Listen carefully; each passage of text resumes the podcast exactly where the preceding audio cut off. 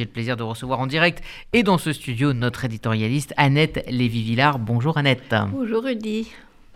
On va donc parler avec vous euh, de liberté d'expression et euh, de liberté de journalisme. Oui, euh, on vient d'en parler, mais voilà, dans nos sociétés démocratiques, on risque encore la mort pour oser informer ou oser s'exprimer. Ça surprend en 2021 et cela inquiète bien sûr. Avant-hier, en plein jour, en plein centre d'Amsterdam, deux tueurs ont tenté d'abattre Peter de Vries, le journaliste d'investigation le plus connu des Pays-Bas, qui osait s'attaquer à la puissante mafia qui contrôle les trafics de drogue et dénoncer leurs crimes. Notre héros, a dit la maire d'Amsterdam, le journaliste avait élucidé des cold cases qui impliquaient des jeunes disparus, avait réussi à envoyer en prison leurs assassins.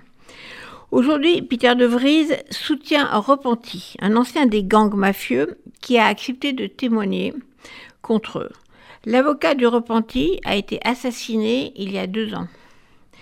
De Vries était la cible suivante. Je n'ai pas peur, disait le journaliste, qui est entre la vie et la mort.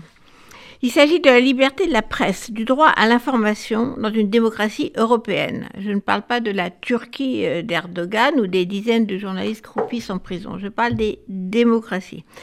Mais on se souvient qu'à Malte, une autre journaliste qui faisait son boulot d'investigation comme De Vries a été assassinée. Peter De Vries, lui, euh, fait son travail, révèle le danger d'organisation criminelle en Hollande et euh, le paye très cher.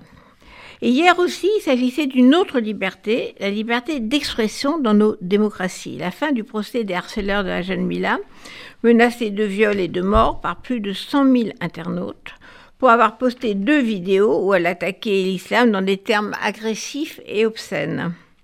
Onze de ces harceleurs ont donc été condamnés à des peines de prison de 4 à 6 mois avec sursis, des jeunes qui ne sont pas musulmans. Je trouve. Euh, Mila, qui a maintenant 18 ans, est repartie du tribunal entourée de ses gardes du corps. Les jeunes, eux, retournent à une vie normale. Mila, elle, la victime, n'a pas le droit à cette vie normale. Parce qu'on sait qu'un exalté peut prendre un couteau et la décapiter, comme cela s'est passé avec le professeur Samuel Paty.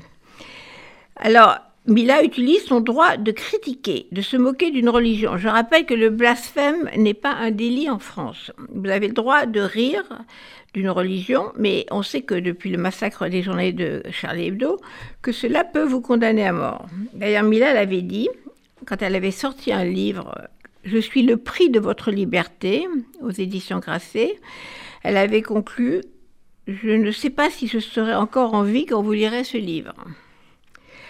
Oui, la justice a été là, dit-elle aujourd'hui, contente du verdict. Oui, cela va faire réfléchir. Oui, la peur change de camp. Ça donne de l'espoir. Mais les réseaux abrutissent encore ma génération. Je suis un symbole. Je suis dépassée. Et quand on lui demande qu'est-ce qu'elle voudrait aujourd'hui, elle dit Je voudrais avoir un chien. Mais je ne peux pas parce que je ne peux pas le sortir. C'est trop dangereux. Tout ce que je demande, c'est d'avoir un chien.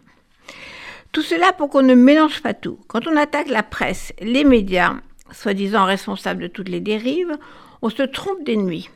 Il faut continuer de défendre les journalistes courageux, même si la presse miroir de la société peut se tromper, bien sûr. Et quant au droit à l'expression, il faut essayer d'éviter que la haine continue de se répandre sur les réseaux sociaux, une haine qui, on l'a vu, peut être mortelle.